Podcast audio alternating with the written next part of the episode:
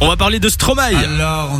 Notre Stromae, il a bavardé, il paraît. Exactement. Alors, il fait de plus en plus parler de lui, vous le savez, il a déjà euh, confirmé ses dates de concert pour cet été, notamment aux Ardentes. Il y a plusieurs festivals Et en Werther France aussi, crois. Exactement. Et info exclusive. Alors, apprendre avec des pincettes, hein, parce que l'info vient de moi. Je l'ai vu de nulle part ailleurs.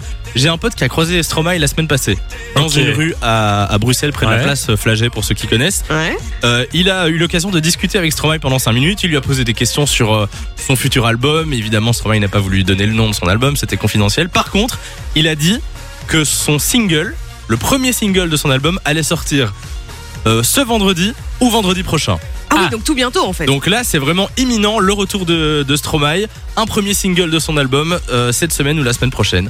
On a hâte de découvrir ça en tout cas. Faut quand même le faire. hein. Tu croises ton idole et tu croises quelqu'un connu et il te balance une info. C'est c'est quand même pas mal. Une il a eu de la excuse chance.